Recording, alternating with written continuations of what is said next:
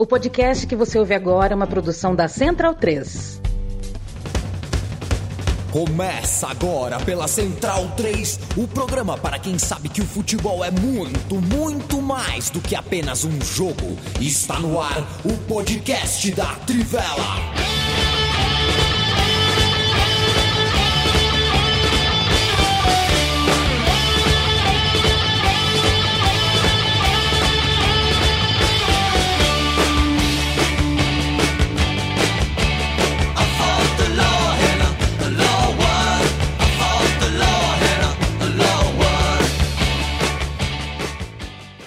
Muito boa tarde à família brasileira do meu Paraná. Eu me chamo Leandro Amin, estou ao lado de Matias Pinto, Felipe Lobo, Bruno Bonsante e Leandro Stein. Este é o podcast, videocast da Trivela. Chega ao vivo segunda-feira e quinta-feira, logo depois pinga como podcast em seu agregador preferido. A não ser que o seu agregador preferido seja um bem exótico, esquisito, desses que ninguém nunca ouviu falar aí periga da gente é, não tá lá. Mas em todos os melhores e piores do ramo, é, pinga Trivela. Não vou perguntar para os senhores é, quais são os piores do ramo para vocês.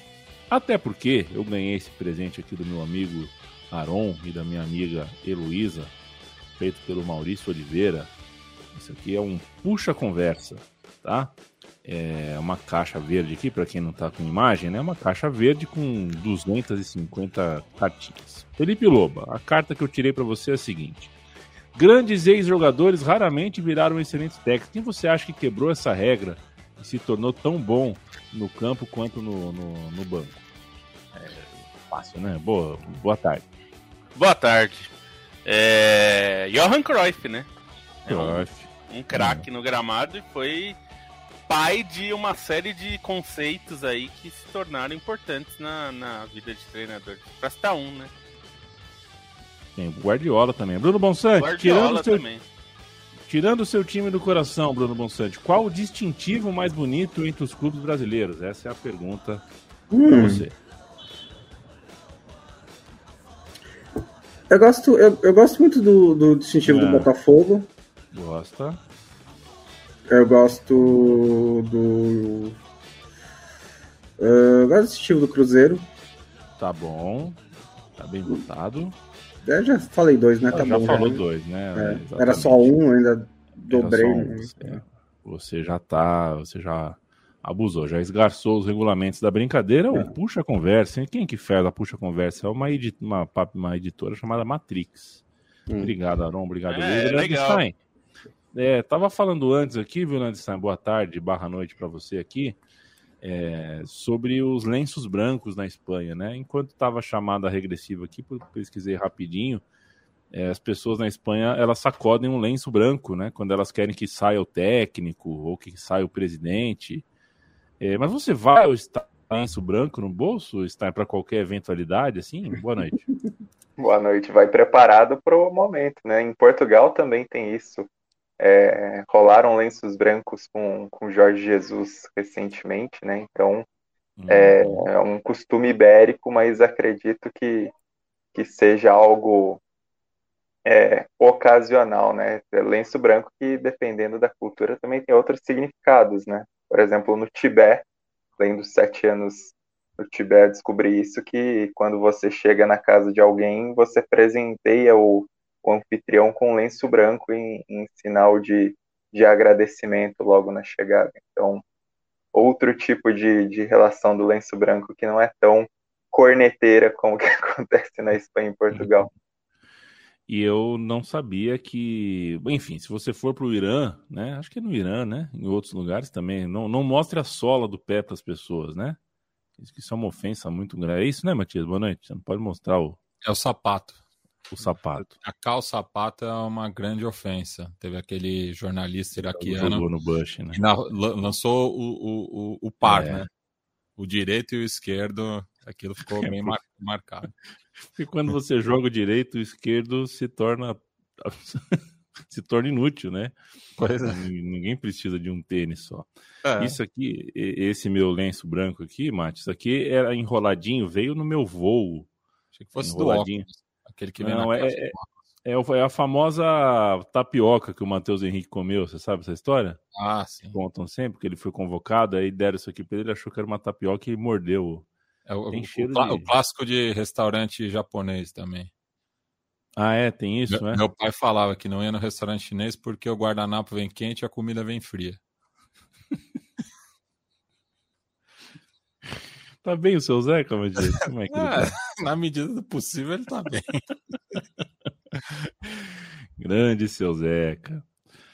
Eu mando um abraço pro Lucas Silva, pro Emerson Pérez, pro Daniel Palma, pro Felipe de Carvalho, pro Antônio Júnior, pro Henrique Olivo, para todo mundo que está aqui ao vivo com a gente. Curtam, sigam a página, visitem nossa cozinha, trivela.com, central3.com.br, apoia.se barra central3 ao financiamento coletivo da Trivela e apoia.se barra central3 ao financiamento coletivo do estúdio da Central 3, que tem este e outras duas dúzias e um pouquinho mais de podcasts ativos nesse 2022 vigente. A gente vai falar de bastante futebol europeu, vai falar de Messi, de Ronaldo e também fazer uma prévia de Champions League. Eu começo com você, Felipe Lobo.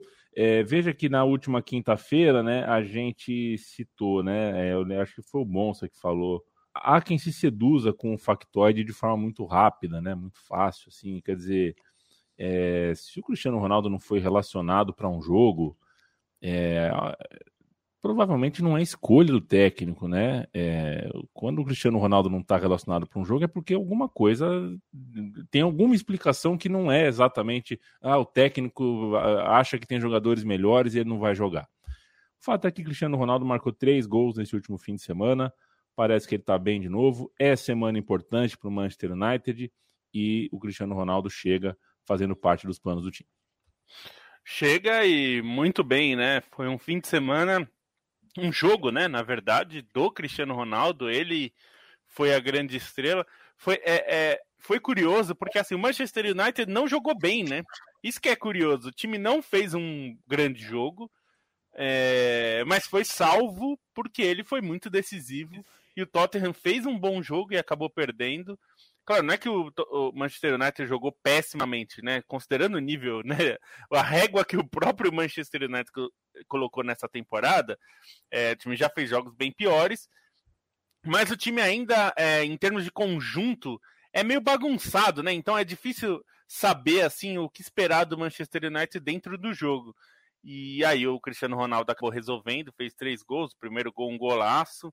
É, ele tem um peso muito grande. Eu, é, como você falou, eu duvido que o Rangnick pense na possibilidade de não escalar o Cristiano Ronaldo, principalmente pelo que ele tem feito na temporada, com todos os problemas que se discute muito na, na, Inglaterra desde o começo da temporada, ah, porque ele é um jogador que não pressiona e tal, e é verdade, ele não pressiona, e a gente já sabe disso há muitos anos, na verdade, né? É, e a, a questão para o Rangnick sempre foi você tem que colocar o Cristiano Ronaldo, porque não tem como não jogar um cara desse, e você tem que adaptar o time. É... E, ah, enfim, são várias as questões. E acho que até vale destacar também, é... muito, assim, a, a, gente já falou aqui algumas vezes sobre convocação da seleção que gera uns, umas discussões, muitas delas válidas, mas eu acho que também muito exagero. É... Fred fez uma grande partida, tá? Foi um dos melhores, assim. Cristiano Ronaldo foi grande destaque, mas o Fred foi um grande jogador do time também, fez uma grande partida e tem sido assim nos últimos meses. Ele é um dos destaques. Se, se tivesse um outro jogador no meio-campo é, com a com o nível de atuação do Fred, o Manchester United teria menos problemas. O problema é que ele tem sempre ao lado dele jogadores que não estão nesse nível, por vários motivos. O Matic, porque não é um jogador do nível mais alto para jogar, não é um Casemiro, como ele tem na seleção, e o Pogba, porque ele é um jogador que rende mais quando não precisa fazer nada, não precisa marcar ninguém. E para não marcar ninguém, só tem uma vaga nesse time do Manchester United. E essa vaga é do Cristiano Ronaldo, porque ele não marca ninguém, mas ele pode te entregar três gols. Ele pode te entregar a classificação na Champions, que foi o que ele fez. Então, é, muitos problemas ainda para o Manchester United. Longe de ser um fim de semana de redenção em termos de atuação, como é o Barcelona, que a gente vai falar mais para frente. Mas é um resultado importante, né? O Manchester United precisa muito chegar entre os quatro primeiros ficar fora da Champions, a gente sabe que é um prejuízo gigante. Pelo menos alivia um pouco né, o clima depois da derrota para o Manchester City, né, foi muito pesada, é, especialmente pela maneira como o Manchester United jogou muito mal, né, um segundo tempo horroroso, é, e é uma vitória importante também dentro da tabela, a, a briga pela quarta vaga na Champions League está muito boa, e é até difícil você saber quem está melhor, né, quer dizer, o Arsenal está melhor, porque ele não só está na, no G4, como está em grande fase e tem três jogos a menos em relação ao Manchester United, mas tem muita diferença de jogos. É, mas é, essa questão do, do, do, do, Cristiano Ronaldo pressionando não, assim, é, eu acho que, como o Lobo falou, só cabe um no time, né? E o problema é que o resto do time não ajuda nesse sentido, porque nem o, e são outros jogadores que não podem sair. Né? Por exemplo, o Bruno Fernandes também não é um grande pressionador. É, o Rashford perdeu a vaga para o Elangá também. É, é, tá, tá, até saiu rumores de que ele está pensando em sair do Manchester United. É, acho que o, o, o, Cristiano Ronaldo, ele, a, a, o problema que ele causa ao time não é só dele, mas ele pelo menos faz a parte dele para compensar, né? Fazendo os gols. Acho que o, que falta mesmo no Manchester United é o resto do time. É, eu tenho uma. É, é vocês me perdoem a chatice, tá? Já passou um tempo aí, mas a gente falou é, primeiro que eu falo, citamos dois volantes aqui, né? Volantes do, do, do futebol de hoje, o Casemiro, né? O Lobo citou o Casemiro enquanto falava do Fred. É boa temporada do Fred, Casemiro mais do que consolidado. Agora, é, o Casemiro não jogou, tá? Casemiro não jogou. É o, tipo, é o tipo de coisa que a gente tem que falar. É, é colega de profissão, mesmo. pode parecer que não é que, que é que é falta de ética, ficar falando dos outros. É muito chato falar dos outros quando a gente é da nossa, da minha profissão que eu digo, mas a gente tem que falar, tá? A gente tem que falar. E assim, é, é, é, até porque né, a gente comemora outras coisas, outras quintas-feiras. Estou muito feliz de estar participando agora ativamente do, do, do, do, do time que comenta no podcast do Planeta Futebol Feminino e a gente conversou semana passada sobre é, a transmissão do futebol feminino de do clássico de Manchester, né? só com mulheres na, na, narração, comentários, repórter de campo, toda a produção, todo, todo, todo o trabalho da transmissão foi feito por mulheres. É, imagina se é uma mulher que fala, uh, comentando o jogo, trabalhando sobre o comentário de um jogo e fala que o Casemiro foi muito bem e o Casemiro não jogou. Né? Então, ou, ou, é... uma ex-jogadora que fala que o São Paulo não teve nenhum contratado em campo ontem Sendo que é, dois tem, começaram tem a jogar. Também. Tem isso também. E assim, não. não não tem que falar, tem que falar. E é, é, mesmo que sejam mesmo que sejam pessoas que são colegas e queridos, em muitos casos são queridos, mas tem que falar, tem que ser a crítica. E quando eu fizer algo parecido, espero não fazer uh, uh, uh, algo tão grave assim, quando comentar um jogo falando que o Casemiro estava quando o Casemiro não estava, é, não tem amizade, não. A crítica, a crítica não é uma declaração de guerra, não, mas tem que ser falado. Mas eu não estava nem falando do Casemiro, eu ia falar do Arthur. É... Alguém aqui tem um argumento para me fazer mudar um pouco de ideia sobre a convocação do Arthur? Oh, oh, e a minha é a seguinte: o, o Arthur é, me surpreendeu ele estar tá na lista tá, do, do Tite, eu não esperava e não convocaria particularmente. Mas assim, é fato que ele recuperou um espaço que eu não achei que ele fosse recuperar na Juventus. É, o Alegre sempre me pareceu, né, desde que voltou né, no começo da temporada, me parece um técnico que não combina com o estilo do Arthur, né? O Arthur não é, a gente falou de pressão, né? O Arthur tá longe de ser um Casemiro, né? Ou um, um, Kanté, é, enfim, jogadores de, de uma pegada forte.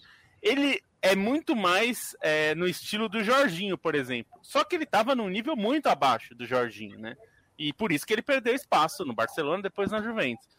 Mas o fato é que o Alegre, ele começou a temporada tentando fazer o Locatelli, é, que foi uma contratação importante da Juventus, jogar ali como um, como um Jorginho, na frente dos zagueiros, para sair, para dar a saída de bola. E não funcionou.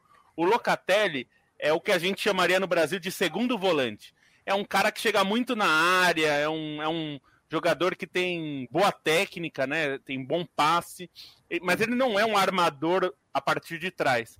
E ele estava com dificuldade de achar um jogador assim no elenco da Juventus. E curiosamente, ele deu espaço para o Arthur. Então, o Arthur, nas últimas três ou quatro partidas, aí eu não lembro exatamente, ele virou titular e ele tem jogado o tempo todo, assim, não, não é nem substituído. É, porque ele faz essa função. É, e o Alegre queria um jogador para fazer essa função. É, não quer dizer que seja por isso que ele foi convocado, porque eu acho que o Tite poderia convocar alguém que está na reserva, como foi com o Coutinho, que nem estava jogando. É, mas assim, o Arthur melhorou. Não é, ele não está é, escanteado na Juventus. Ele tem jogado e ele tem sido importante para a Juventus porque ele faz uma função que os outros jogadores na posição dele não conseguiram fazer. Lembrar que a Juventus negociou o Betancourt, por exemplo, agora no meio do ano, e era um jogador que o Alegre também tentou usar nessa função e não foi bem. Então, o que acontece é que o, Arthur hoje tem sido titular na Juventus, o que me surpreende, porque eu jamais imaginaria isso com o Alegre, que é um técnico de marcação forte, né? Ele se, sempre se caracterizou por montar Juventus, não só Juventus, o Mila e o Cagliari dele também, era um time de marcação muito forte no meio-campo, né? Jogadores de muita força, ou de força, ou de muita resistência física. E o Arthur não é nada disso, mas ele tem jogado porque ele aproveitou a chance que o, que o Alegre deu e é, talvez a convocação nesse sentido até seja boa para ele, é, porque ele realmente está num momento de recuperação pode ser que o Tite queira um jogador, assim como o Alegre, que procurou, Entendi. procurou, procurou e não achou um jogador que faça isso. Ele na seleção também não tem, né? O Casemiro é um outro tipo de jogador, o Fred é um outro tipo. Talvez ele queira isso, mas eu tô chutando. É, o Tite não explicou exatamente, né? Porque. Entendi. O Matias Pinto, é, o negócio é o seguinte: uh, o Paris Saint-Germain venceu o Bordeaux de maneira confortável pelo campeonato francês. É, Bordeaux é como se fala em Portugal, tá? Os velhos Sim, Championship não, não, Managers. Não pensa em outra coisa, né? É, Bordeaux é, né? É, o Stuttgart é o Stuttgarda, né? Ah. O Bordeaux é o Bordeaux. O Bordeaux. É, aliás, por quantos anos chamei. Pois o Benfica é. vai jogar em Amsterdão essa semana. Amsterdão, exatamente. E e o Auxerre, né? Por quanto é. tempo eu chamei errado o Auxerre? falava alguma coisa parecida com Alciru. A gente não sabe de, de todos os idiomas, né? É difícil.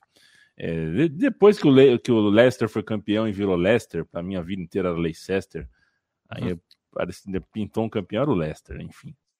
É, mas o Bordeaux foi vencido, o que não quer dizer muita coisa, porque, ao que tudo indica, o torcedor do Paris Saint-Germain uh, não especialmente nesse ano, não vai uh, se mostrar saciado com o campeonato francês.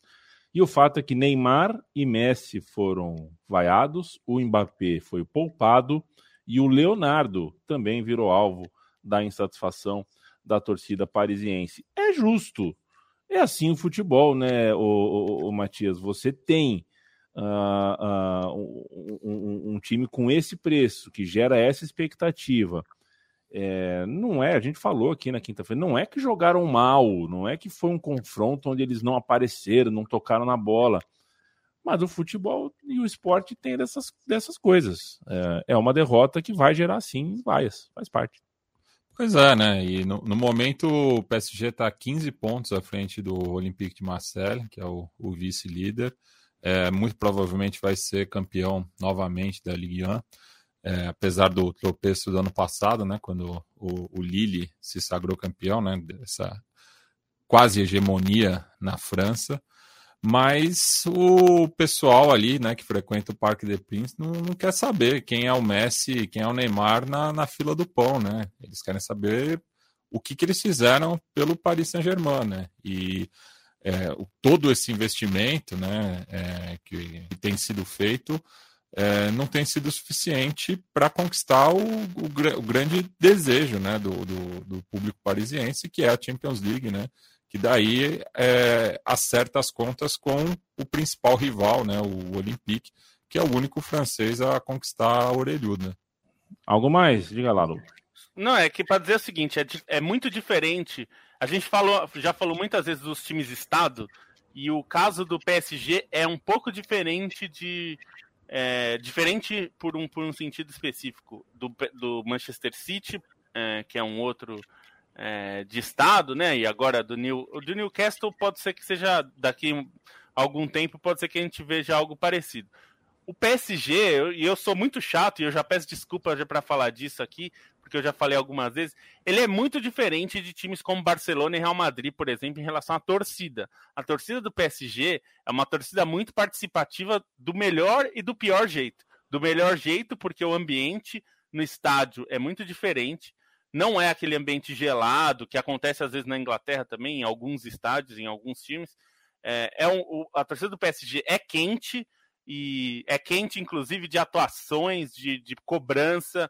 É, tem, inclusive, da parte ruim, né? A gente já falou é, sobre a atuação das torcidas dos ultras, tanto ultras de extrema direita quanto ultras de esquerda, já eles brigam entre si. A maior preocupação em jogos do Paris Saint-Germain é briga entre os próprios torcedores.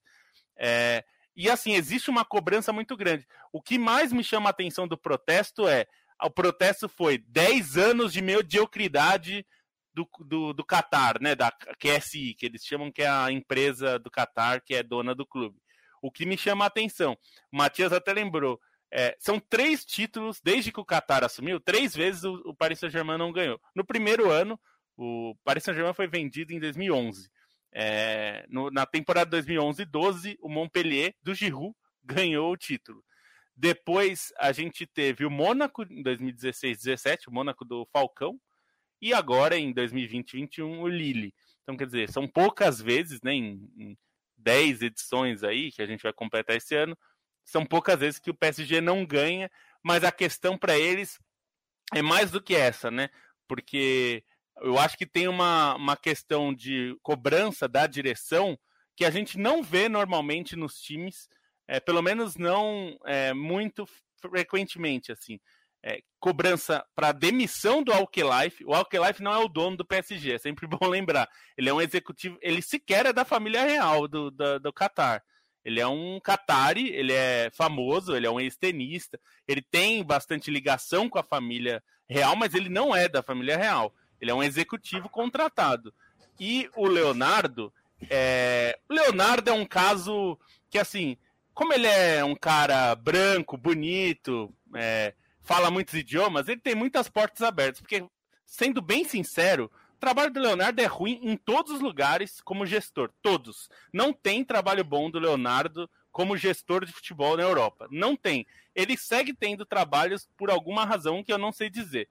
O trabalho dele no PSG é ruim, é, no Milan foi ruim como um gestor, é, e isso é frequente. Então a cobrança tem sido para tirar esses dois, esses dois caras que para eles não servem porque esse é o maior problema do PSG. Se não me engano, o Bonsa falou na, no programa passado, ou, ou, ele escreveu, eu não lembro, porque foi no mesmo dia. Sim, praticamente, foi o dia seguinte. Mas é, tem um problema de gestão ali do, do, do, PSG, de projeto, né, de continuidade. Porque a, o PSG é sempre uma coisa meio. É, vamos tentar ganhar e joga de qualquer jeito, contrata jogadores meio aleatórios. A gente falou do Camavinga. Camavinga seria muito mais útil no PSG do que no banco do Real, mas o, o Camavinga não gera manchetes de 100 milhões de dólares ou 100 milhões de euros. Então, é, é, eu acho interessante que a cobrança. A gente né, viu que a vaia foi sobre o Neymar e o Messi também, sobre o Hinaldo, enfim. Mas a cobrança tem sido muito forte em relação aos donos do clube e ao gestor do clube. O que é algo interessante se a gente pensar que é uma torcida que não deixa passar, assim, não, é, não fica em brancas nuvens, né? Vai gritar contra esses caras e tem protestos marcados em dois jogos importantes contra o Bayern de Munique no, na Champions feminina, que a cobrança vai ser não sobre o time feminino, que é muito bom, mas sobre a, a direção. E contra o Olympique de Marseille, que é o grande clássico da França, no Parque dos Príncipes, os ultras estão prometendo um protesto gigantesco contra a gestão do Paris Saint-Germain. O que, assim, para mostrar que assim, a, tem muito torcedor que fica feliz quando chega a gente com dinheiro, é, um bolso infinito, mas as coisas não são né, sempre tão bonitas assim, né? E eu acho que é justa, a, justa, são justas as mesmas cobranças, como disse o Yamin, porque é, eu acho que nem foi uma opção da diretoria do Paris Saint-Germain né, de terminar a Champions League como principal objetivo, porque uma vez que você domina a França tanto quanto o PSG domina, não tem muita alternativa. né? O, o, o desafio real é ganhar a Champions League. E ano após ano, o Paris Saint-Germain né, é, decepciona. Tirando o ano que chegou na final, beleza, perdeu do Bayern, acontece. Mas tem vários desastres no meio do caminho. E essa diretoria, ela fez, ela contra, ela fez um mercado para fazer barulho. Foi o único, único, a única, único fio de lógica entre as contratações que o time que o Paris Saint-Germain fez no começo da temporada foi fazer barulho e mostrar que ele é o time mais poderoso da Europa. Só isso que ele fez. E, inclusive, no momento em que o Nasser Al-Khalifi era o dirigente mais poderoso da Europa, depois do o caso da Superliga. Então, foi um projeto de vaidade. E aí, quando você faz um projeto de vaidade para causar, causar barulho e não entrega o que você prometeu, aí está o barulho. Não é o barulho que eles queriam, mas é um barulho. E acho que vale muito destacar, eu acho que vale destacar é, os dois jogadores individualmente mais vaiados, né? É, um deles é o Messi, que assim não, não, não, não apareceu ainda, né? É, teve uma temporada que foi acidentada, teve lesão, teve Covid no, no, na virada do ano. É, eu acho que estava pegando ritmo antes da ali no janeiro, fevereiro, é, mas aí perde do, do, do, Real Madrid nos oitavos de final, então não importa, né? Porque vai pegar ritmo agora para defender uma vantagem de 15 pontos na, na Liga 1, tanto faz, né? É, e o Neymar, que é, ele é o que deveria ser a constante do time, que deveria ser é, o líder desse time, e mais uma temporada, o colega Fernando Campos botou no Twitter hoje, que ele não vai fazer mais do que 31 jogos. Desde que ele chegou no Paris Saint-Germain, a temporada que ele mais jogou, ele fez 31 jogos. E nessa temporada, com as 10 rodadas que faltam da Ligue 1, ele vai fazer no máximo 30. E aí é muito difícil quando o pilar do seu time, quando o cara em torno do qual você está montando o seu projeto esportivo, não consegue jogar mais do que é, metade da temporada. O Neymar não consegue jogar metade da temporada. O Neymar é tipo, um jogador de meio período no Paris Saint-Germain por os motivos, é, eu acho que alguns é culpa dele, outros não é, outros é azar, a galera bate nele, tem tudo isso. Mas o fato é, ele não consegue jogar mais do que 30 vezes por temporada. E aí não tem projeto mesmo que pare em pé quando esse é o seu pilar. E, e, e só um detalhe, né, que o, o, Lobo citou a Champions League feminina, o Paris Saint-Germain tem dois vice-campeonatos, um deles para o Lyon, né, que é pentacampeão europeu é, no, entre as mulheres. São Paulo joga nesse momento, inclusive, né, Matias? Perde, Tô né? de olho aqui. Tá Perde, é... 1 a 0 para o Real Brasília no é, no... CFA olho, lá no Batel. Olho no Real Brasília. É, é... Só o, o, sobre futebol feminino, Barcelona foi campeão esse fim de semana na Espanha, 24 vitórias em 24 jogos, 136 gols e 6 marcados, né, e 6 sofridos. É um negócio avassalador. A gente já falou algumas vezes, o Barcelona não precisou gastar muito e já se tornou uma máquina. Tirou esse posto do, do Atlético, né? O Atlético era foi quem aderiu mais rápido ao projeto de futebol feminino entre os grandes, né? E rapidamente, em três anos, o Barcelona pôs um cascalho lá, que a gente sabe que, que, no futebol feminino é baixo, né? A maior transferência da história do futebol feminino, 300 mil euros. Então, quer dizer, isso daí não paga nem salário de jogador do, do time principal do Barcelona. Eles investiram, formaram um time, formaram um time que é contínuo ali. Tem a Alexi Putellas, que é a melhor jogadora do mundo, mas não é só ela, tem a Jenny Hermoso, enfim. É o grande favorito para a conquista da Champions feminina. Vai o Real Madrid. É. Vai jogar contra o Real Madrid. Foi campeão no fim de semana, ganhando de 5 a 0 do Real Madrid. E vai pegar o Real Madrid jogando no Camp Nou e os ingressos estão esgotados há um mês. Quase um mês já. Então, assim, vai ter noventa e tantos mil pessoas lá para ver Barcelona e Real Madrid no futebol feminino. O Barcelona entendeu que esse negócio não é caridade, é um esporte e um esporte muito forte. E vai dominar enquanto os outros ficarem achando que é só cumprir tabela no futebol feminino. É, é a vanguarda, né? É, é, o que a gente espera de times desse tamanho, que sejam vanguarda.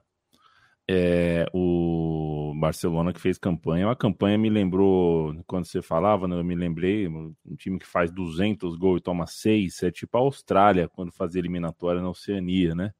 31 a 0 no outro, 21 a 0 no outro, mas aí é demais. É o exagero que eu cito só para lembrar os amigos também do podcast Meu Time de Botão, que foi pro ar hoje.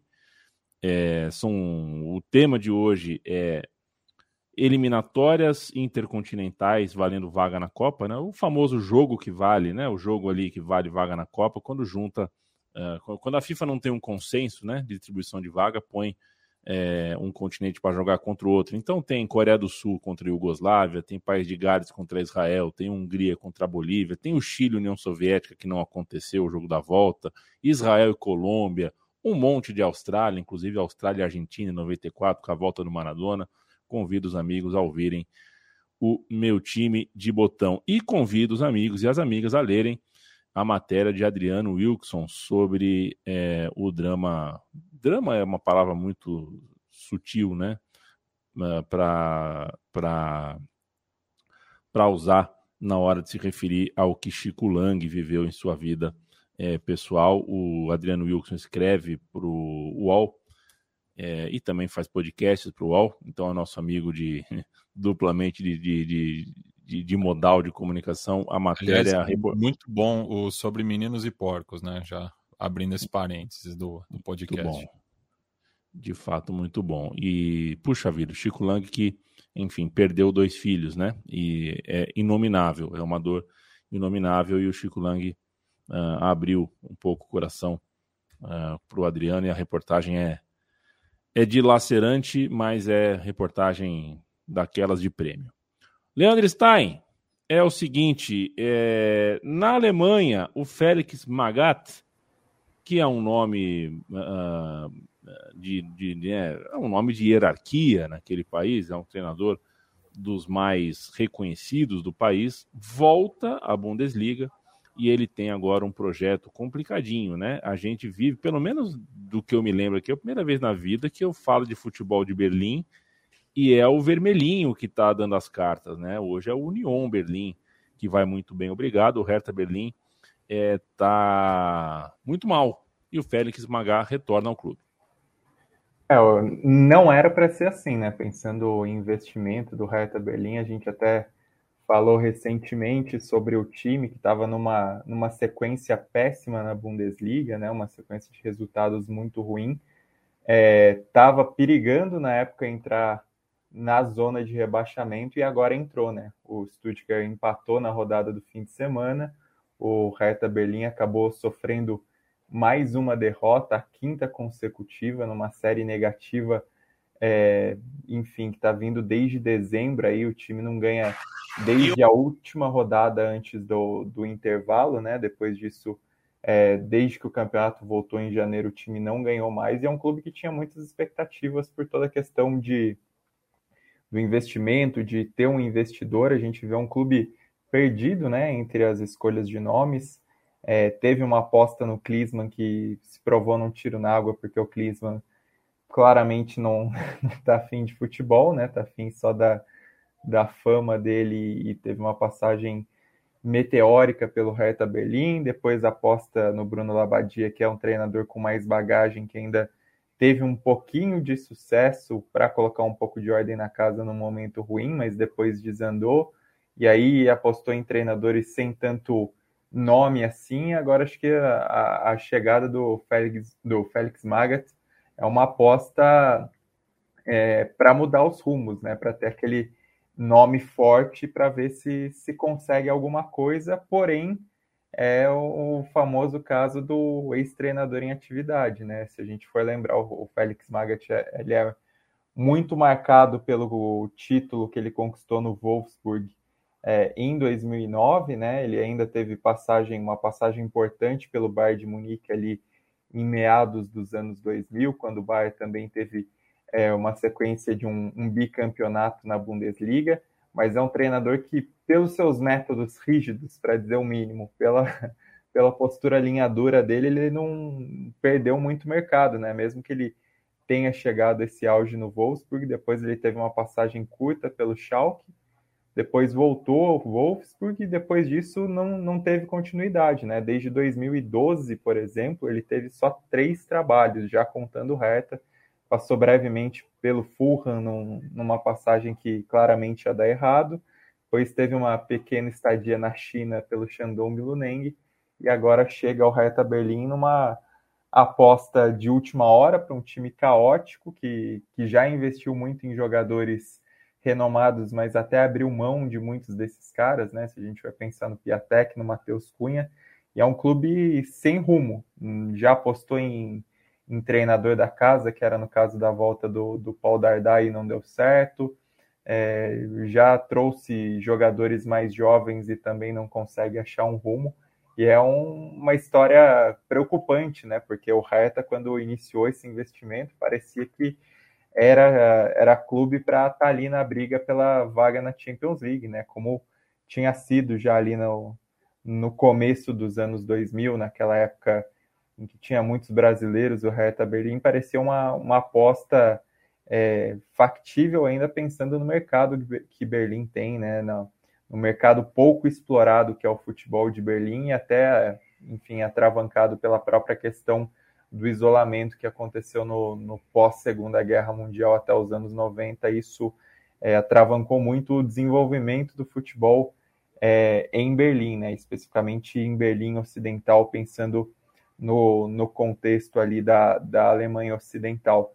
Mas é um clube com potencial, com mercado, acho que até um caso de certa maneira com semelhanças ao Paris Saint-Germain, mas que no caso esse projeto sequer decolou e o clube está afundado, está na zona de rebaixamento. Acho que ainda tem esperança, considerando individualmente algumas peças do elenco, considerando é, o caminho que tem o campeonato, mas o fato é que o Hertha Berlim está na pior sequência recente aí da, das grandes ligas europeias, né? Está entre os que menos conquistaram pontos nesse ano de 2022 e aposta num nome linha dura, num treinador vitorioso, num treinador vencedor, num cara que sabe o caminho das, pedra, das pedras, até pensando nos tempos de jogador, né? Porque o Magath foi um cara muito bom do Hamburgo, que foi campeão mundial, um cara é gigantesco para o Hamburgo, é que foi campeão, campeão europeu, europeu, né? Perdeu é. Perdeu o mundial para o Grêmio, é, fez até um golaço na final contra a Juventus mas é, é um cara que não, não tem uma sequência de trabalhos e que tem um gênio muito difícil. Vai saber se ele vai ser esse choque de gestão suficiente para acontecer. Eu só peço desculpas por ter enrolado, ter, é, ter me perdido no pensamento, porque o Vinícius Júnior acabou marcar um gol, então você, você acaba desconcentrando vendo as coisas ao mesmo tempo. Ninguém percebeu, tá? E, e, e, e, também rolou ao vivo uma, um palpite do, Glo, do Lobo que, que deu certo, né? Teve gol do tiro imóvel pela Lazio contra o Veneza. Ganhou quanto, Matias? É... Ou você não aposta? Não? Eu só aposto não, nas do Eu não aposto. É, eu, eu não tenho costume, só... mas eu, eu gosto de acompanhar os palpites. Eu só aposto nas dicas do Lobo. O Bonsa ainda não confio muito nas dicas do Bonsa. É, aliás, sábado à noite eu conversei com o pessoal do time da KTO. Eu precisei usar o suporte técnico da KTO. É, e mando um abraço porque fui muito bem atendido. É, agora, eles resolveram meus problemas. Vocês sabem em quanto tempo? 45 segundos. 45 segundos. É bom, né? Eu pedi, Caramba, falei, o meu problema é esse, esse, esse. Eles me responderam em 45 segundos. Faz isso, isso, isso. E resolveu o meu problema. KTO.com. É, se você aposta, se você gosta de apostar é, e ouve a Trivela, aposte na KTO. Tá bom? Não vai, não vai apostar em outro lugar, não. É, eu mando um abraço pro Vitor Marques Almeida, o André Pasti chegou, o Ross chegou, Pedro Padovan. Começa a chover forte aqui em Maceió. Se o barulho da chuva estiver vazando no meu microfone, peço desculpas. Matheus Borges, um abraço. Roosevelt Alexandre, um abraço. É o seguinte: teremos rodada de Champions League. Acho que essa rodada pode ficar para a história. Uh, né? A gente não sabe como serão as outras, mas acho que essa vai ficar aquela que quando a gente conta no meu time de botão ou fala na mesa de bar, vai ser a semana de Champions League onde se debateu como o Chelsea viaja, né? se vai na classe econômica, se vai de trem, se vai de ônibus. O treinador do clube já falou que se fosse preciso ir de, de, de, de bicicleta, a pé, ele iria no jogo, é, obviamente, né? Mas é, foi um jeito de falar que não, não, não, ninguém vai torcer o nariz por perder algum luxo. Faz parte do, do, do, do futebol, faz parte da vida. O Chelsea vai viajar como tiver que viajar. O Chelsea enfrenta o Lille, o Atlético de Madrid enfrenta o Manchester United. Quero começar com esse jogo. É, é, é... Ô, ô, Mate, você assistiu a série do Bilardo já ou ainda não? Ainda não, mas eu agradeço aqui o Pereira, que me passou a senha da, da HBO Max. Eu, eu tô assistindo The Wire. Tá bom. Tô pirando em The Wire. Ó, o hype vale. The vale Wire é espetacular. Eu também peguei para ver e é show. É, Mas o Bilardo tá salvo lá, que nem a, também a, a, série do, do Andy McKay sobre os Lakers, né? É, eu vi, eu gostei muito do primeiro episódio, muito divertido. Eu gostei muito da série do Bilardo e gostei do, da, das, falas do Simeone na série do Bilardo. O Simeone é um cara que eu gostaria de ouvir mais. Queria ouvir mais o que ele tem a falar e a gente fica nesse rame-rame, que é um rame-rame. dele também. É aonde?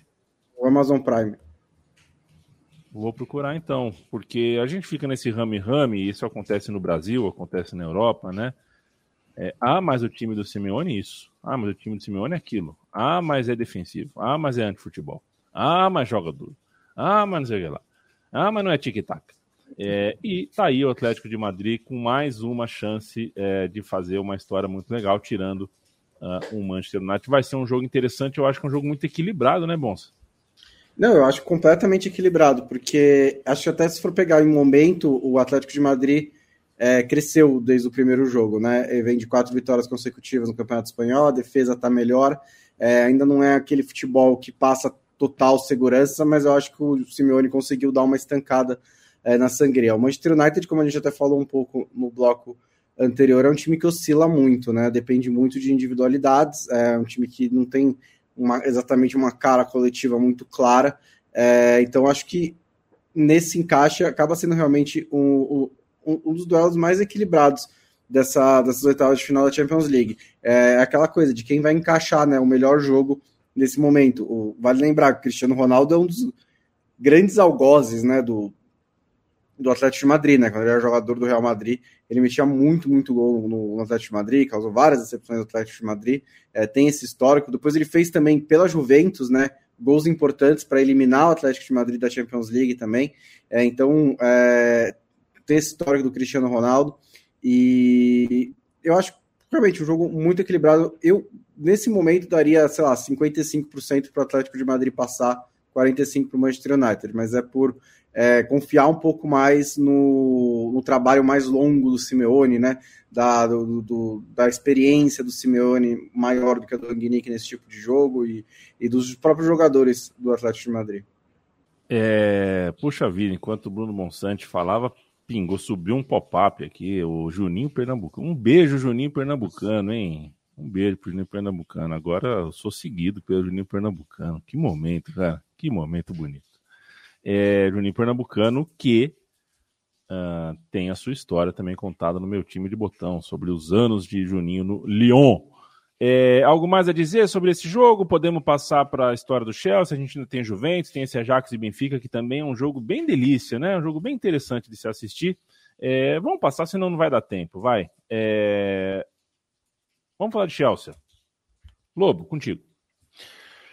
Bom, é, o Chelsea vai enfrentar pela primeira vez, eu acho, de forma mais grave, né? Essa restrição orçamentária para viajar. Lembrando que a restrição é de 20 mil libras para o time inteiro viajar para Lille e jogar contra o Lille. É... De classe econômica. É, eu acho que vai de trem. Se, de trem, é. Trem é mais barato, né? E é muito bom, né? É um trem muito bom ali de Londres para a França. É... Mas é, é um jogo assim, o Chelsea já está com uma vantagem considerável, né? Fez 2 a 0 na ida. É, mas eu acho que o Chelsea hoje é, não é um time tranquilo, né? A gente viu no fim de semana um, um clima no estádio muito estranho, né? É, muitos torcedores do Chelsea estão é, um pouco divididos, assim, porque enfim, não, não, quer, não, não querem apoiar o Abramovich é, por razões óbvias, né? É, mas também se sentem que um pouco pes... a mão ficou pesada contra o clube, enfim. Tem um sentimento ali meio que o time é, está sendo perseguido, de certa forma. Não perseguido porque é contra o Chelsea, porque não, a medida não é contra o Chelsea, mas, enfim, nesse sentido, assim, parece por causa desse negócio, né? O jogo do fim de semana foi contra o Newcastle, né? Quer dizer, que foi comprado por dinheiro saudita, enfim. Gera uma questão que a gente já falou aqui. Mas para esse jogo, eu acho que o Chelsea vai. vai a não ser que o, o, o desmantelamento causado pelas restrições é, cause um prejuízo muito grande, acho que não tem muito risco do Chelsea ser eliminado. É... Agora, vai ser um problema para confrontos, caso o Chelsea confirme o favoritismo e avance. É, esse problema fora de campo vai ser uma questão para as próximas, fa próximas fases, porque o Chelsea não tem dinheiro em caixa para usar até o fim da temporada. É, tem muitas restrições para receber dinheiro, né? Vai poder receber. O, o, governo abriu exceção que no começo não poderia receber dinheiro nenhum. É, agora vai poder receber os, o, o, dinheiro de direitos de transmissão já estabelecidos, né? Não contratos novos. É, para tentar dar um fluxo de caixa ali para o Chelsea para poder terminar a temporada. Mas o que, enfim, é, o Chelsea hoje, a discussão é muito mais sobre quem vai ser o cara que vai comprar é, é, o Chelsea, né? E a, a, compra tem que ser feita, a venda do Chelsea, né? Tem que ser feita é, a toque de caixa, porque a situação é preocupante. Então tem é, é, existe uma, um desejo do governo britânico que o Nick Candy aí me parece o candidato mais forte, que é um empresário britânico, é, compre o Chelsea, né? Então, tirar de um, um de um magnata russo para um bilionário é, britânico parece algo como relações públicas, digamos, muito bom, né? Muito positivo para a Premier League, para o governo e tudo mais. Então, assim, em termos de Champions League, não me parece que vai ter nenhuma surpresa. Mas o Chelsea tem que lidar com os problemas de fora de campo, né? De como vai chegar lá, de como vai ficar em Lille e de como vai voltar, né? Teve uma, uma, tem uma empresa americana, né, uma firma de investimento que está conduzindo a venda, né, que já estava conduzindo para o Abramovich, a pedido do Abramovich, antes das sanções, e agora continua. É, ela estendeu o prazo até o fim dessa semana, 18 de março, para as propostas chegarem. Diz que tem mais de 20 interessados com credibilidade para comprar o, o, o Chelsea. É, se é até o fim dessa semana, o Richard Masters, que é o executivo-chefe da Premier League, disse que a venda mais rápida que eles já conduziram foi de 10 dias, mas que nada impede que a do Chelsea seja mais rápida, é, especialmente se o governo ajudar, né? Porque agora o governo tem que estar envolvido nisso, porque o governo emitiu uma licença especial ao Chelsea para o Chelsea, como ativo do Abramovich, continuar sendo, continuar operando, né? Com essas restrições que a gente falou, o governo precisaria emitir uma outra licença para permitir que o é, Abramovich vendesse o Chelsea para outra pessoa. Então tem essa questão burocrática extra, mas é possível assim que até o fim do mês, talvez começo de abril, se tudo correr bem, essas coisas geralmente não correm tão bem assim, né? Sempre tem alguns atrasos. Mas é, é uma situação muito muito insólita, né? O, e, e principalmente uma outra questão importante do Chelsea é a questão é, o Chelsea não pode vender ingresso. E aí na Premier League, beleza, porque a maioria do estádio já está vendido, né? Pra, é, porque você de 28 a 30 mil é, ingressos é. de temporada, né? Mas o Chelsea está em duas Copas, além da, da, da, Champions League, na Copa da Inglaterra, com confrontos futuros que ainda nem existem. Então é lógico que não tem ingresso vendido para isso. Então, como é que faz contra o Middlesbrough, que o Chelsea vai enfrentar pela Copa da Inglaterra? Ele não pode vender ingresso nenhum? O estádio vai ser vai, vai estar. Tá, se for, eu não sei exatamente, não sei se é no Stamford Bridge esse jogo, eu preciso dar uma olhada. Mas digamos que fosse, né? O estádio vai estar tá vazio, então, tanto que o próprio clube está negociando com o governo para tentar liberar os ingressos, porque é uma questão também de integridade esportiva. O jogo tá é fora, mas ainda assim é, não poderia vender ingresso como visitante, né? E eu, eu peguei, um tempo atrás, peguei um mês atrás, né? Viajei para os Emirados Árabes de Air France. E vamos melhorar o franguinho, né? Do Air France ali. Já, já que é para servir comida, é, sabe? Esquece, Enfim, eu fiquei, eu fiquei preocupado. será que a situação da Air France está tão ruim assim? Pra, né, uma comidinha bem da sem vergonha. É, de repente é melhor pegar um Itapemirim mesmo, viu, Chelsea? Aí para Lille de Itapemirim, vem, volta, tudo certo. É, Matias Pinto, fala comigo sobre. É, eu, eu fico sempre com a. Tá dando esse medo, né? Tá aí o Sporting, tá aí o, o Salzburg, né? Os times que não são desse cânone do dinheiro infinito, dos elencos de 20 jogadores de seleção, é, né, vai jogar Benfica contra Ajax. Quem passar, de repente, pega um City, eu já fico aquela, puta, vai tomar um 5 a 0 vai tomar um 6 a 2 tá? Tipo, não quero isso que aconteça, porque nesse caso, principalmente no caso do Ajax, né, a volta aí de um time que chegou na semifinal, manteve o técnico, é, mas esse Benfica é um time bem interessante também em história. Tem um uruguaio, que provavelmente vai ser o futuro aí da seleção. Que tal para você esse confronto de camisas muito pesadas? Pois é, e, e para mim, da, das partidas de ida, foi a mais interessante, né? Porque os dois times buscaram o jogo bastante, né? Honraram o, o, o passado, né? Uma rivalidade que foi grande ali no, nos anos. Final dos anos 60, começo dos anos 70, né? Quando inclusive acaba tendo uma, uma, passagem de bastão simbólica, né? Porque o Benfica foi um dos grandes times da década de 60 e o Ajax dos anos 70, né? enfim, um, um choque de, de, de, escolas aí, e os clubes aproveitaram isso também né, na, na divulgação da partida, e com o, o, o, empate do Benfica ficou bem é, em aberto, né? Porque eu acho que uma vitória do, do Ajax em Lisboa é, teria uma situação mais confortável, né? Mas o Ajax está se mostrando nesse momento da temporada um pouco mais vulnerável também, está tendo certa dificuldade para vencer os seus jogos na Eredivisie, né? Apesar de se manter líder, né? E é, um, dos postulantes ao título, mas é um time justamente por ser bastante jovem, né? Que acaba tendo é, problema algumas vezes em, em, alguns jogos. Então eu acho que é, de todos os, os, confrontos, esse era um, um, dos que tinha menos favoritismo, né? Então vejo aí o Benfica com chances, né, de, de é, voltar com a classificação.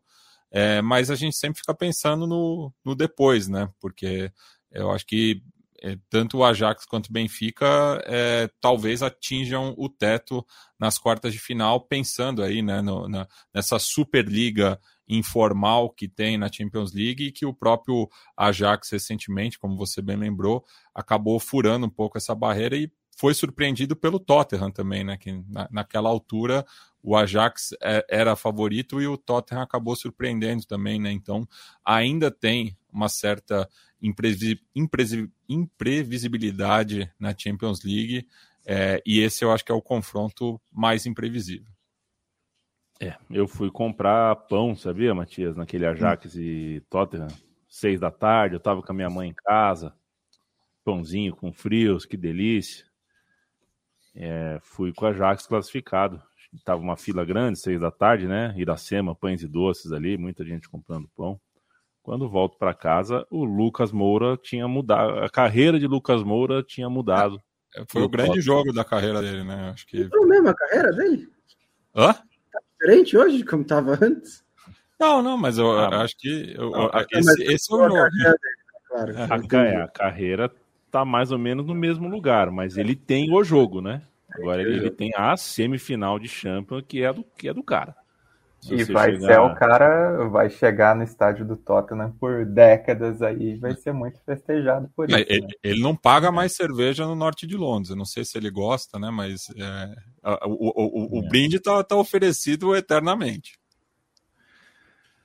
Para fechar as quartas de final, Leandro Stein, falar um pouquinho dessa Juve que não só perdeu no, no tempo normal, não perde um jogo desde o fim de novembro. Esse, esse é um número pesado, né? Então o time está galopando no campeonato italiano, chegando junto. Aí temos quatro times brigando pelo título, né? No campeonato italiano, muito interessante. A Juventus é essa quarta é o quarto elemento que chega galopando de trás com muita força, né? Uma zebra galopante aí que põe um pouco de medo, até por memória, né? por memória na cabeça dos outros, a memória dos últimos títulos e tudo mais. É... E, enfim, quero te ouvir sobre o confronto da Juventus, saber se ela é, é, chega com essa força toda, se é realmente uma surpresa para além do território doméstico, se vai, se a gente vai ver essa Juventus nas quartas de final com essa força toda ou se ainda tem bola para correr. É, eu acho que a Juventus vale pontuar que, além de tudo, né, esse jogo que eles perderam na prorrogação foi uma Supercopa que, tudo bem, era um clássico contra a Inter, mas não, não é a competição mais prestigiada, né? E, e acho que o jogo de ida deixou uma impressão de abertura, principalmente pela maneira como se desenrolou, né? Com gol relâmpago do Vlahovic e depois a Juventus acomodada no resultado ali é, até cedeu o empate, mas parecia satisfeita né, em, em, acabar saindo com esse resultado da Espanha. O Villarreal foi melhor, mas é uma Juventus que, que a gente vê um equilíbrio, né, um time que não é tão impecável assim, apesar da sequência, porque teve alguns tropeços, algumas atuações que não foram boas, e mesmo as vitórias apertadas são o mais frequente, mas é um clube ainda que tem um treinador que tem uma história grande por lá e que também teve campanhas marcantes na Champions League. Individualmente tem jogadores muito bons e é um time que, quando precisa, sabe ser competitivo também. E isso tem se mostrado com mais frequência nessa temporada, o que acaba sendo o mais importante nesse momento. Né? Teve aquela paulada dos 4 a 0 é, sofridos contra o Chelsea na fase de grupos mas dá para dizer que a Juventus criou uma casca desde então e que ganhou recursos, principalmente tendo um centroavante como o Vlahovic, né? Do lado do Villarreal, é um time que também vem numa sequência positiva nas últimas semanas.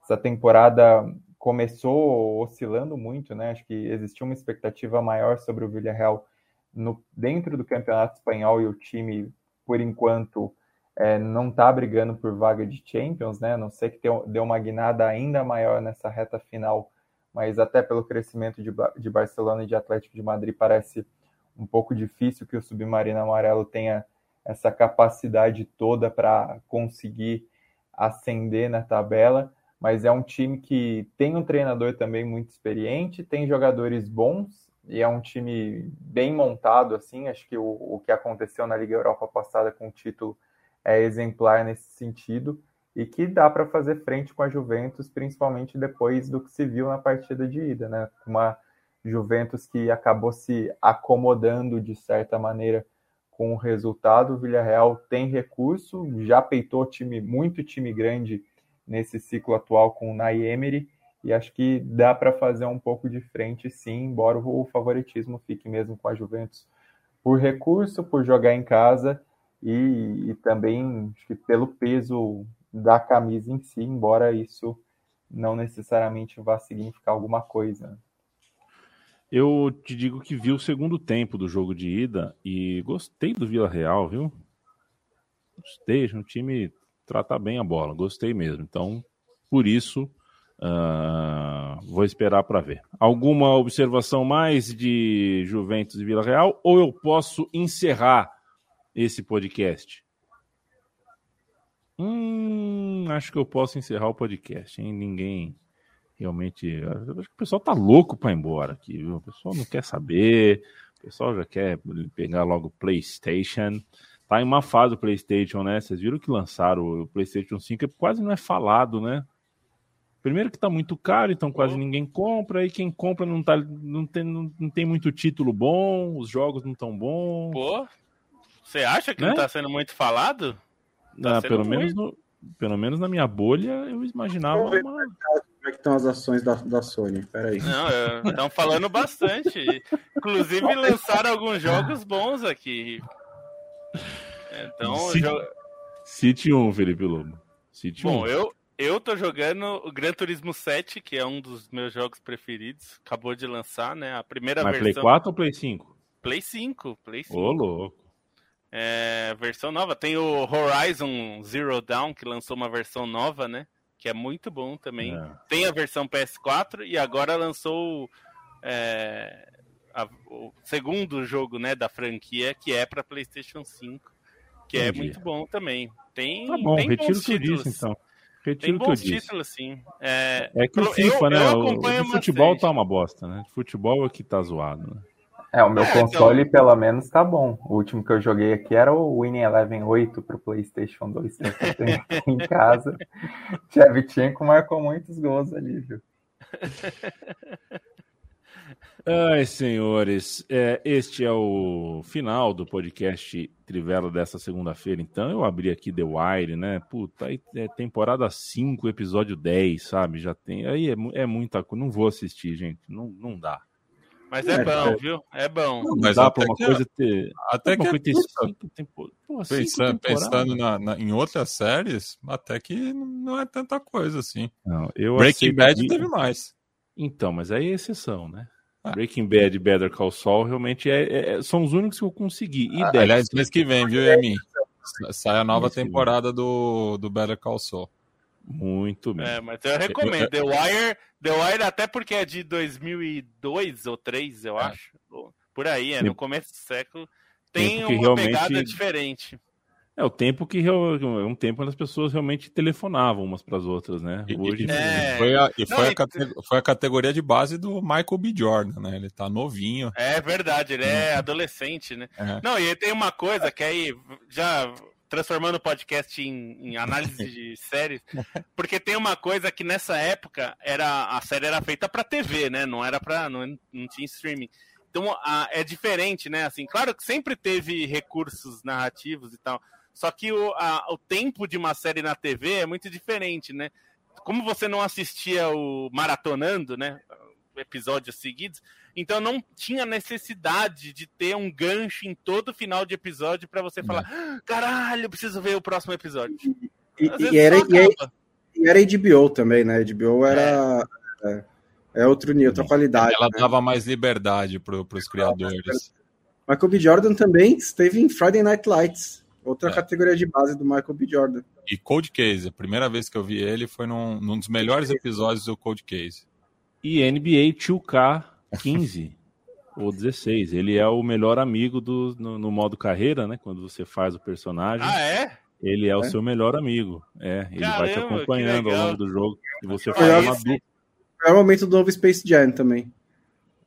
É, então, ele... o 2K, se a 2K resolver fazer um jogo de futebol, e a minha, a gente pode ter esperança de coisas boas, hein? Porque a 2K, é, a 2K é muito é boa. boa de serviço, né? Boa de é serviço. muito boa, de fato. Tem vale faz... o, o, o Yami, ele, ele, ele, informa que vi, houve virada em Cutia, viu? Muito bem. Diga lá, Stein. Ah, vale citar a participação do Michael B. Jordan também como motorista do ônibus ah, do filme de 75 ah, anos da NBA, é, que é um negócio é sensacional. Já que o, o quase homônimo dele não quis participar. É, um absurdo, né? O cara fazer um negócio para NBA e se chamar Michael Jordan. Não, não pode. não pode. Ele, ele é, justamente, ele é o Michael Jordan B, né? É, é, sabe, o, o Lobo, quando fazia é, você faz a parceria com o Michael B. Jordan no, no 2K e a, a, imprensa chama vocês de é a dupla Orange Juice. Aí quando você faz cesta com a assistência dele, o narrador falava Orange Juice, tá divertido. Suco de laranja, né? Orange Juice. Felipe Lobo, tchau, beijo. Quem quer comprar na loja da Trivela faz o quê?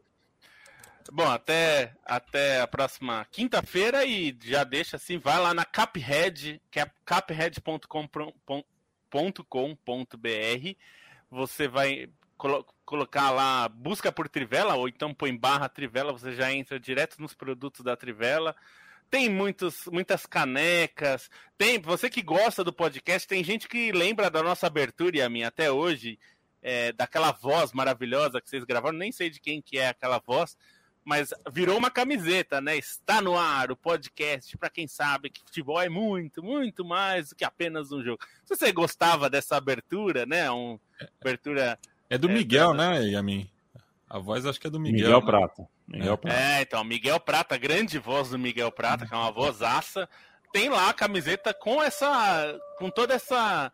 É, essa abertura e embaixo lá. Este é um podcast Central 3 e tudo mais. Então, é, uma da, é um dos produtos, tem muitos para você aproveitar e se você compra lá na loja da Trivela, vem um capilé pra gente também. Então a gente, aproveitando aqui a linguagem meio medo e delírio em Brasília, que gosta de falar isso. Então, é, apoie também a Trivela, como a gente já falou, apoia.se barra Trivela, apoia.se barra central 3 e entrem lá, caped.com.br barra Trivela. Vários produtos legais aí pra caramba para você ter Boa. na sua casa e lembrar da gente, né? Não só de segunda e quinta. Valeu, Lobo. Leandro Stein, um beijo. É, o Palermo, aos oito anos, o Martim Palermo, ele era goleiro. E o Buffon, aos 11, 12 anos, ou até um pouco mais tarde que isso, foi contratado pela Parma como meia. É, você já imaginou a final de Copa do Mundo, cara a cara, sai o Buffon com a bola no pé e o Palermo no gol? Que doideira, hein? Boa noite. Boa noite. Seria bem louco mesmo. Pelo menos o, os detratores do Palermo provavelmente não iam ter a história dos três pênaltis perdidos para ocultar o centroavantaço que foi, né? Pelo menos disso. É. E só para ressaltar também, a gente deixou de gravar o, o Expresso Trivela para concentrar o assunto de Champions é, no, no próprio podcast. Então, as rodadas de terça e quarta-feira ficam para o podcast de quinta mesmo, como era anteriormente. Valeu, gente. Boa noite. Até quinta. Valeu. O Palermo podia pegar três pênaltis também, vai saber. Beijo, Matias. Beijo. Um beijo, Bruno Bonsante. Ou ele podia ser goleiro que cobra pênalti, né? Tem alguns ah. que fazem isso também. Podia. Podia ser. Um beijo. Até a próxima. Até a próxima. Com a graça de Deus, a gente começou e terminou mais um podcast. Quinta-feira a gente está de volta, toda segunda e quinta um episódio novo. Enquanto isso, você favorita a página trivela.com.br para ler a briosa redação da Trivela uh, todo dia com material novo, autoral, produção independente, central3.com.br, idem. Beijo, até quinta-feira.